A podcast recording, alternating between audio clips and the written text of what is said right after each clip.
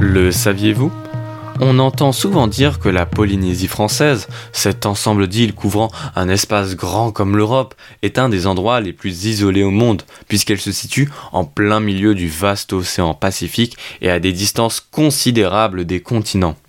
Pourtant, la Polynésie française, à côté du point Nemo, semblerait être une zone extrêmement connectée au reste du monde.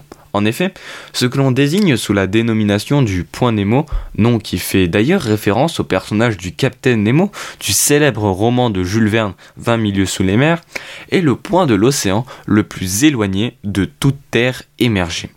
À partir de ce point, situé à peu près à l'ouest du Chili, rendez-vous compte, il faudrait que vous parcouriez au minimum environ 2700 km avant de toucher une quelconque terre vraiment pas l'endroit idéal pour faire naufrage.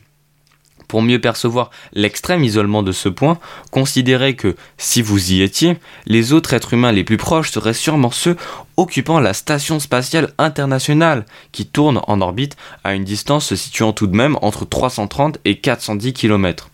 Ce point est d'ailleurs utilisé comme décharge spatiale en raison de son éloignement avec tout lieu habité. Ce cimetière aurait ainsi accueilli jusqu'à 300 engins spatiaux en fin de vie, comme l'ancienne station spatiale soviétique Mir.